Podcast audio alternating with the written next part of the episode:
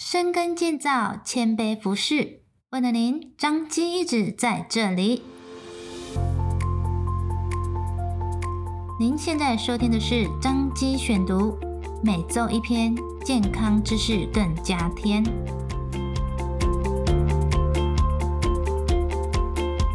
今天为大家选读张基院讯，二零二二年二月份第四百六十九期。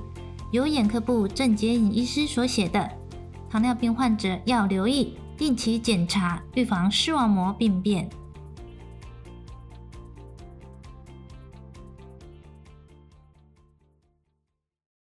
糖尿病分为第一型胰岛素依赖型 IDDM 或第二型非胰岛素依赖型 NIDDM。长期高血糖，血糖不稳定。引起眼睛视网膜的病变，称为糖尿病视网膜病变。几乎所有第一型糖尿病患者在离病十年以上，有百分之五十会产生糖尿病视网膜病变，其中有百分之二十至百分之三十的病人会导致失明。另外，第二型患者患病超过二十年，也会有百分之六十有糖尿病视网膜病变。是二十岁至六十五岁人口中失明的最主要原因之一。而除了控制血糖和血压之外，需定期做视网膜检查，以提早发现问题。病人开始觉得视力模糊的时候，常没有警觉性，这和糖尿病有关，常误以为老花眼、度数不良或是退化而已。等到视力模糊很久，或是视力差到影响日常生活时，很多已经有黄斑部水肿、玻璃体出血或牵扯性视网膜剥离，此时才开始治疗，也可能只恢复部分视力，或是维持不要继续恶化，而无法完全恢复到以前的视力。因此，定期视网膜检查、早期发现、早期治疗，大多可以让视力维持在可以日常生活以上的状态。糖尿病视网膜病变临床表现与分歧。糖尿病视网膜病变是因长期高血糖、微血管受损，进而引起微血管瘤、渗漏、出血、阻塞等现象。微血管阻塞造成视网膜缺氧，进而增加血管增生因子的浓度，导致网膜新生血管的产生。糖尿病视网膜病变可分为两大类：非增殖性及增殖性变化。依临床分为五级：一、无明显病变；二、出现微细血管瘤，三、较明显的微细血管瘤、渗出物、棉絮状斑；四、严重视网膜出血或有静脉念珠状变化或微细血管异常；五、新生血管、玻璃体出血、牵扯性视网膜剥离。糖尿病视网膜病变的检查、治疗及注意事项。诊断糖尿病视网膜病变，在眼科会建议散瞳做视网膜眼底检查。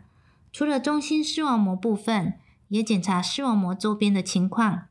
必要时，辅以荧光眼底摄影和光学瞳条断层仪来判断糖尿病视网膜病变的严重程度。检查前需点散瞳药水，约三十分钟后瞳孔放大才做检查。因为散瞳后瞳孔放大会畏光，模糊四到六小时左右，因此需要有人陪同，不可自行开车或骑车。糖尿病视网膜病变的治疗主要分为三类：第一，镭射，用于严重非增殖性及增殖性糖尿病视网膜病变，或已有新生血管、新生血管性青光眼，以减少病变恶化的机会。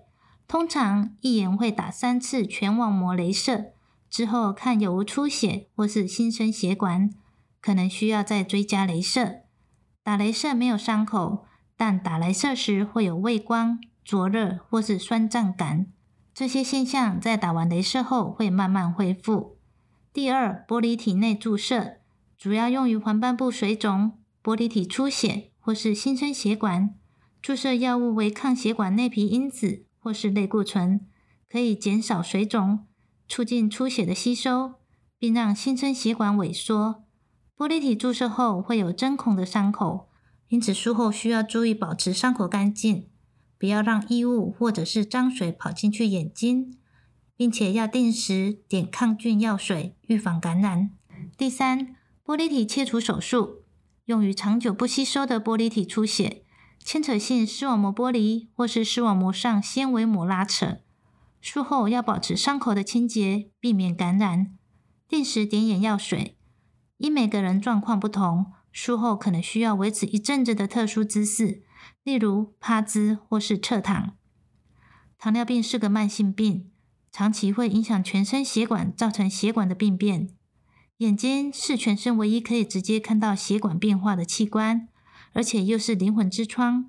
大多的事情都需要使用到眼睛，因此定期做视网膜检查，早期发现，早期治疗，以维持视力稳定是很重要的哦。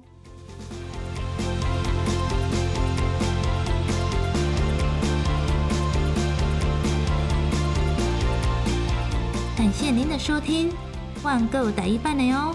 欢迎大家去收听彰化基督教医院，为了您一直在这里，下次见哦。